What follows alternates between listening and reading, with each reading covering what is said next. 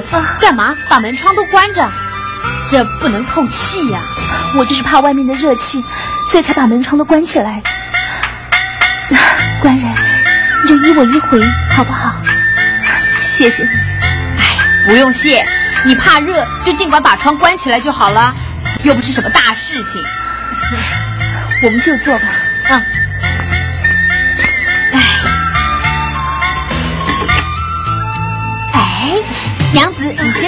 我去拿酒。啊，官人，我看这酒还是不用了。哎，这是你我夫妻第一次共度佳节，怎么能不小喝几杯？哎，你先坐，我很快就回来。哎，官人。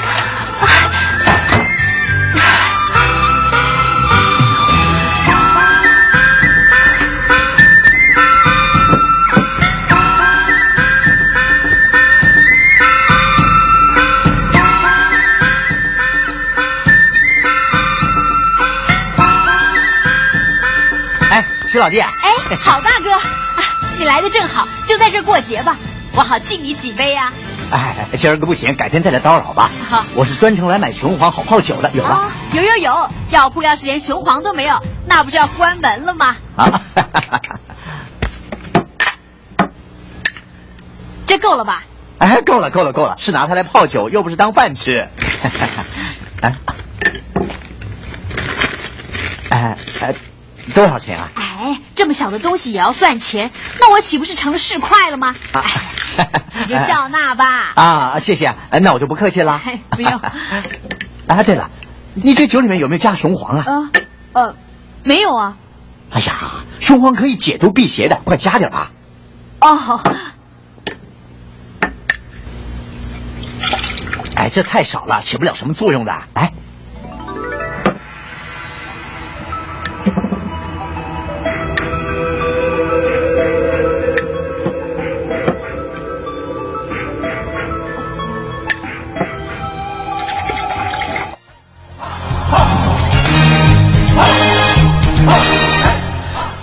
各位好，中午十二点的零八分啊，这个声音来自中央人民广播电台文艺之声文艺大家谈，我是小东，我是小昭。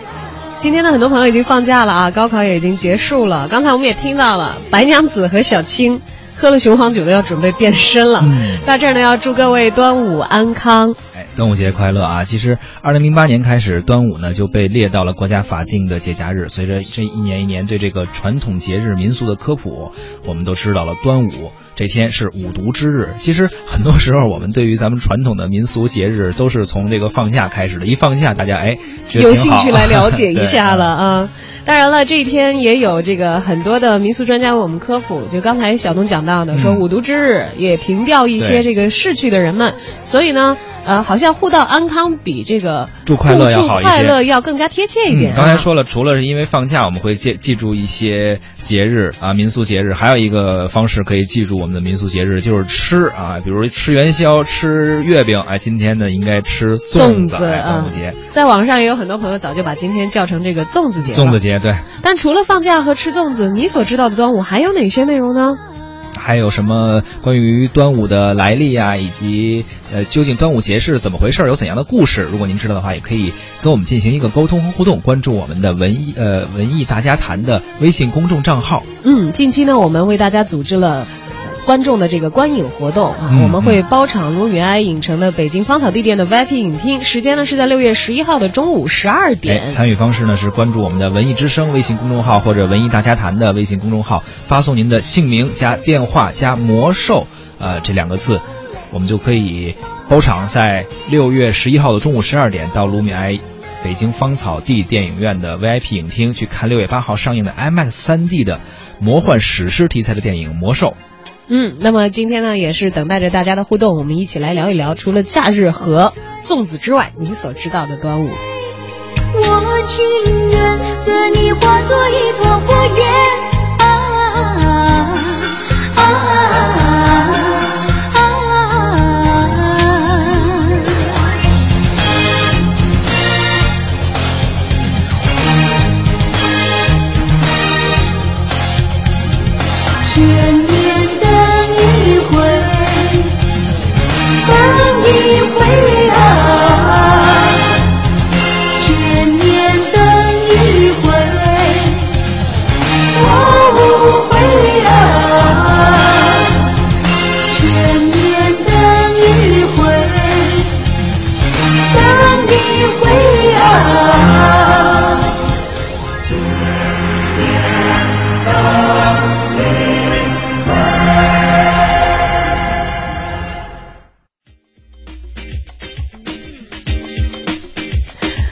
好，说到我们今天的端午节的话题啊，我们也来考证一下，究竟端午节的缘起是怎么样的。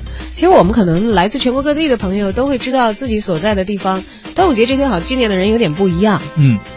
呃最广为人知当然是纪念屈原啊。屈原应该是这个说法，应该是最时间最长啊，最最成立的这么一个吧。其实关于端午节的起源，呃，民间有很多说法，有的人说是凭吊这个介子推，有的说是凭吊伍子胥，包括曹娥啊。当然，更多的说法应该说是为了纪念屈原。呃，其实这四种说法呢，呃。也不能严格来说，也不能完全算是端午节的真正的起源。嗯咱们这个著名的学者闻一多先生写过一篇《端午考》，虽然呢也是他一家之言吧，但是也基本上理清了一下这一古老的节日数千年的流变这么一个脉络。文先生认为呢，作为民间节日的端午啊，它最早的起源呢，应该是春秋时期的吴越地区，也正好是今天的江南了啊，江苏、浙江一带。后来呢，溯江而上，延伸到了荆楚流域，也就是湖北，再北上到中原。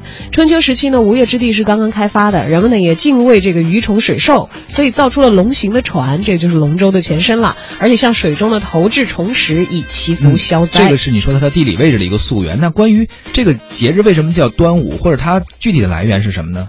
这个是来自于五月初五这个时间啊。端午最初并不是一个节庆的时间，而是一个祭祀的时间。嗯，为什么会在这一天祭祀呢？因为两个五相重叠，叫重五。嗯对，古人认为呢，重五是一个犯忌讳的日子。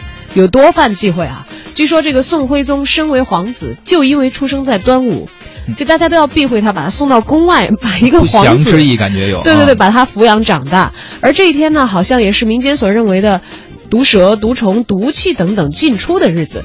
这天人们就会在门上悬挂辟邪气的药材、艾叶，还有菖蒲等等。啊，会烧一点艾叶，进行一个这个驱散毒气哈、对，而据我们了解，到了秦汉之后，端午这个风风俗呢就传到了湖北一带啊，之后就更为兴盛了。人们呃认为端午是就像我们刚才说的，是为了凭吊屈原啊，纪念屈原。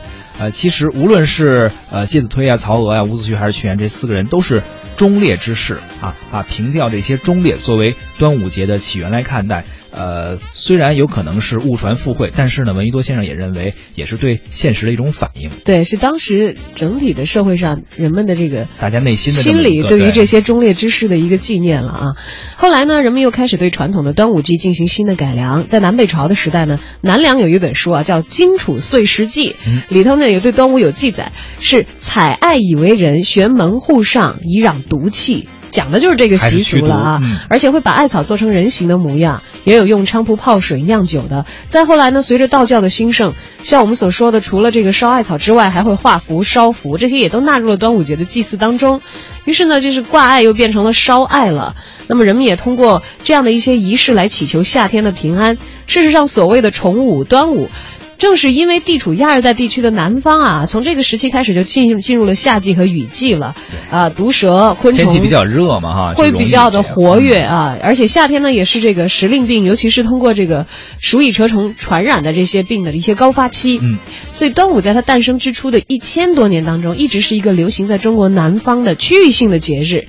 原本呢是中国南方的卫生防疫日，这也是很多的这个诗词歌赋当中描写过的这个端午。很多网友其实也很了解端午啊。风信子的花语说，有悬艾草，他提到这个，还有系彩绳、赛龙舟、吃粽子，这基本上是端午的习俗。其中就提到了这个悬艾草，就是刚才小赵说的这个啊，包括也有这个白加黑说，端午节要包香囊，驱虫避害啊，它源于古代的这个驱散五毒，蝎子、蜈蚣、蟾蜍、蛇还有蜥蜴啊。同时也祝大家这个端午节安康啊。嗯，看过《新白娘子传奇》的朋友们应该都有印象。刚才我们也放了这一段啊。还有一个习俗，其实这个习俗真的是在我们重庆地区是没有的，就是喝雄黄酒。哎，刚才我们网友鲁西西也说了嘛，他说这个雄黄酒就提到了是在端午节，你们不喝那个雄黄酒，我不喝只是这个，呃，电视剧里面是这么说的啊。但但是江南一带好像是有这样的习俗的，是有喝雄黄酒的。我们那没有，但是我们那人都知道有喝雄黄酒这个习惯。是看这个电视剧看的吧？在电视剧之前，其实这个《白蛇传》是以各种戏曲、对各种地方戏曲的形式对流转了，也是很多很多的年。嗯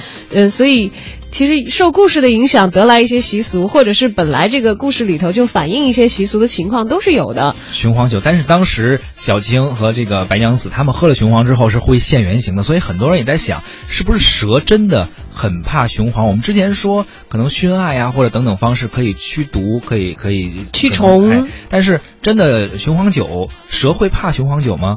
哎，我们也替大家寻找了一下这个问题的答案啊。其实像这个戏里头所表现的青白二蛇，端午怕热气。呃端午也不算是盛夏，没有嗯热到那个程度啊。嗯但这里的热呢，呃也可能是跟这个中医也好，我们原来传统五行观念里也也好，这个极阳之气相应。嗯，而现在的这个实验证明呢，雄黄驱蛇其实是并不可靠，并不可靠就。没有这个说法。对，你想蛇那么大一尾，它它它真的喝酒吗？他真的吃雄黄吗？而在古代呢，雄黄的实际功效也主要是杀虫驱虫。但是正因为这个《白蛇传》故事的广泛流传，可能起了推波助澜的作用，所以在民间呢是深信蛇怕雄黄的。也像我们在电视剧看到的那样啊，就是他们喝完这个雄黄酒，马上现出原形。所以通过呃戏呃戏曲作品，还是这个电视作品，包括电视作品，我们可能就会建立这么一个联系，就感觉哎。一直这么看下来，就觉得熊好像呃，这个熊王好像真的是蛇的克星啊，对，当然了，这个这种情况其实是会一直反复的出现。我们有的时候以讹传讹，可能恰恰是因为一些经典的文艺作品，它的故事比较深入人心。对对对，哪怕它这个考据不是那么的确凿，也没有太多人会在意。毕竟这个故事已经是，呃，在我们的民族流传了这么多年，有着广泛的影响啊。还有这个江南地区，其实我们刚才讲到了，它算是这个端午的一个发源地，嗯叫吴越地嘛，是吧？从这个南方一直北上嘛，呃，讲到最初可能是怕水里的一些东西，所以做龙舟，然后怕这个蛇虫鼠鼠蚁，所以要驱毒害。呃，这个节是一个恶节也是从那儿这个起源的啊。但是呢，却过得越来越喜庆了。能放假，而且能有好吃的嘛，所以现在老百姓们过节就是图这个。对，在这个古代的时候啊，这个节也会以各种各样的方式过出乐子来啊。比如说这个一年三节当中，我们看到《海上花列传》第九回写说：“奈搭我一年三节，生意包载下来。”三节指的就是端午、中秋和春节，在传统的讲究里是很重要的节日啊。我们在这个《新白娘子传奇》当中也都知道，这个小青借口说我要去无锡看姑妈了，就借此身啊，自己找一个山洞里去现原形。因为其实，在这一天，古代的人们也会忙着探亲和送礼，而在现实当中呢，每到三节，晚辈要给长辈看节礼。其中端午节，江南一带的毛脚女婿就要给未来的丈母娘送绿豆糕、送紫鸭，还有糖茶、烟酒等等，数量呢都是要成双成对的，有这样的一个讲究。所以说，每到节日的时候，总是有一些呃不同地方有一些不同地方的习俗，而端午呢，呃，最重要最重要的还是离不开粽子。粽子节哎，有趣的是，这个《新白娘子传奇》里啊提到，呃，粽子最受推崇的却不是嘉兴粽，而是湖州粽。可能看过这个电视剧或者这个相关文艺作品的朋友，应该应该有了解。许仙放药铺掌柜回家过节的时候，哎，这掌柜就特地强调了家乡湖州的粽子特别有名儿。嗯，湖州这做做湖笔特别有名的地方啊其实它的粽子也是非常厉害的。呃，不仅仅是这个在《新白娘子传奇》里头有体现，其实大家如果看过金庸先生的作品，看过《鹿鼎记》，嗯，也知道里头哎写的也是湖州粽。嘉嘉兴人啊，对啊，连嘉兴人都承认都写到了湖州湖州粽啊是很厉害的啊，在江南地区当时是第一位的，但是。可能是因为湖州人比较贪图安稳吧，嗯后期的好像这个宣传没有这个嘉兴肉粽做得好，而嘉兴肉粽好像现在也已经早就已经走向全国、走向全世界了啊，呃，有一点后来居上的这个意味。关于吃啊，北方和南方其实总是有很多区别的。我们知道江南地区呃会吃一些加肉或者咸蛋黄的粽子，嗯啊，这个也也形成了一个南北之间呀、或者不同地区之间的一个关于粽子到底是咸的还是甜的这么一个咸甜党之间的一个争论。啊每年一到今天，甜党和咸党都会掐上一架啊，但其实只是大家在同样的一个节日里所吃的东西的烹制手段有所不同而已、找一些谈资嘛，嗯，对，不管是甜的还是咸的，只要是好吃的，现在其实几乎大家通通都吃。嘉兴人踏实放心的一天，就是从一个个热腾腾的肉粽子开始的。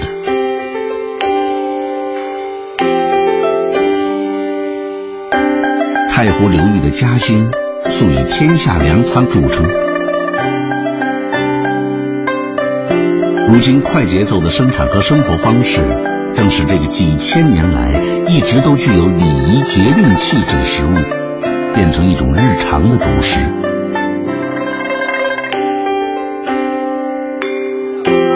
每年农历五月初的端午节，纪念两千三百年前投江的诗人屈原。中国南方的家家户户都要浸糯米、洗粽叶、包粽子。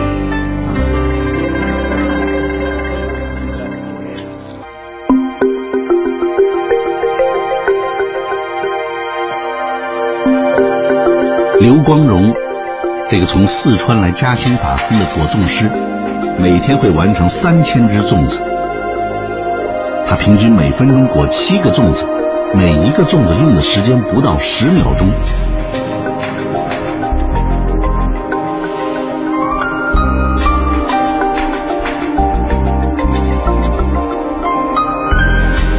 在这个标准化的车间里，一只粽子三十六道工序。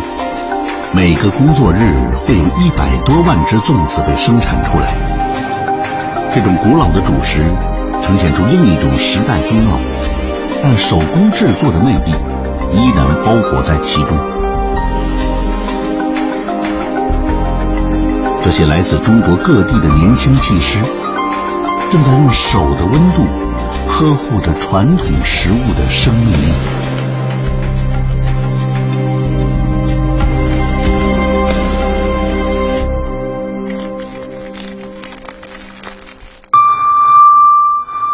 从农耕文明走到工业文明，技术的进步使得粽子不再局限于地域和时令。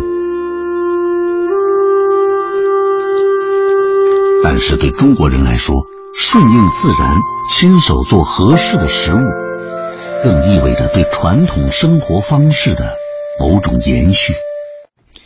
啊，听得我好饿呀！这个大中午的放这么一段，虽然看不到画面，但是听着声音呢，感觉有点馋了啊。对我，我接着来说一点，就是能够让我们正在上节目的我们俩，嗯，可以扛住饿，就是等到节目下了以后再去吃粽子的一点内容吧。就除了吃这个粽子，不管是甜的、咸的啊，尤其现在大家都通吃之外，有一些地方真的会吃一些你根本吃不下的东西。呃，就端午节，他不只吃粽子，他会吃一些其他的食物。对，当然今天吃不吃我们不知道了，嗯但是以前有记载，就是在杭州的时候啊，啊不在杭州明代的时候啊，有人吃癞蛤蟆过端午。其实你要换一个名儿的话，可能能好一点，比如什么馋嘴蛙之类的。馋嘴蛙跟癞蛤蟆不是一回事，对吧？当然蛙和蟾嗯蜍不一样。嗯嗯明代的《西湖游览志语》里头有记载说，杭俗是虾蟆而彼食蟹。啊，我们知道虾蟆实际上在当时说的就是蛤蟆。对，据说呢，吃癞蛤蟆有去毒壮阳的功效啊，但是这只是据说，大家不要效仿啊。嗯别吃了。啊，杭州人呢，那会儿还会在端午的时候煮汤，就是把这个癞蛤蟆拿来煮汤，嗯不是吃是什么呢？给小孩洗澡，这样确保夏天不生痱子、啊，有这。样的功效。但是也有说法称呢，说吃癞蛤蟆还是因为《白蛇传》。《白蛇传》的影响太深远了。民间《白蛇传》的故事版本也不统一，有很多种。嗯而有一种版本里头，法海就是癞蛤蟆修炼而成变来的，所以杭州人同情白娘子的遭遇，也痛恨法海，就吃癞蛤蟆来解恨了。啊，以这样一种方式，就认为法海是呃癞蛤蟆变的，所以给他吃掉。对对对，啊算是替这个白娘子报仇雪恨啊！但是确实这个东西，我现在一下子抑制了我刚才听到这个说粽子的那一段的那种特别特别想吃的冲动啊。都是一些民间传说。嗯，嗯，我们也看到有这个听友发来留言，徐陆望月也说了，说《西游记》当中啊，朱子国的国王端午时与王妃吃粽子，不料王妃被赛太岁掳走，郁结于心，大病不起，才引出了孙猴子巧行医治到紫精灵的故事，也可见端午的影响之广。啊，还有网友会提到，其实呃最近也有很多，或者之前也有很多这种争论，就是关于说韩国将端午申遗这件事情，十多年啊可能了很多朋友也听说过，当时也是引起了轩然大波。其实后来也有很多人在辟谣，包括韩国本国人以及我们中国的一些呃知识分子或者研究相关领域的学者也是说，他们实际上是申申申遗了一个端午祭，他认为这一天是一个他们玩的很嗨的，其实啊，他们有各种各样的他们的一些习俗，而并不是咱们说的端午节，可能只是日期呃在那一段时间会碰到，对实际上并不是一回事儿，它不是同一啊回事，他们的缘起既不是祭奠我们中国的这些先人啊、也不是像我们南方地区避这个嗯鼠鼠蚁虫蛇，而是因为呢，在五月初五这一天，他们认为是一个吉祥的日子。为什么会有这种感觉？嗯因为呃，在东北亚地区广泛流行的是萨满教，萨满教在这一天有祭天仪式。所以他们实际上是在做一个祭祀，有他们的一个源头、一个来源。对，热热闹闹的，这一天女孩子会打扮的很漂亮，还会荡秋千，有很多大型的集会活动啊，对他们来说是很欢乐的。还有这个跳绳儿啊、假面制作等等这些传统的游戏和体验，有一些巫俗的表演、假面舞。其实，如果你要去看到韩国江陵地区的端午祭，就知道了啊，那个源自于这个萨满教的祭祀，能够看到非常浓烈的这个宗教的痕迹在其中，而跟我们。我们中原地区也好，这个我们的江南地区也好，跟我们大中华民族所过的这个端午真的是不是一回事儿，所以大家也不必耿耿于怀了。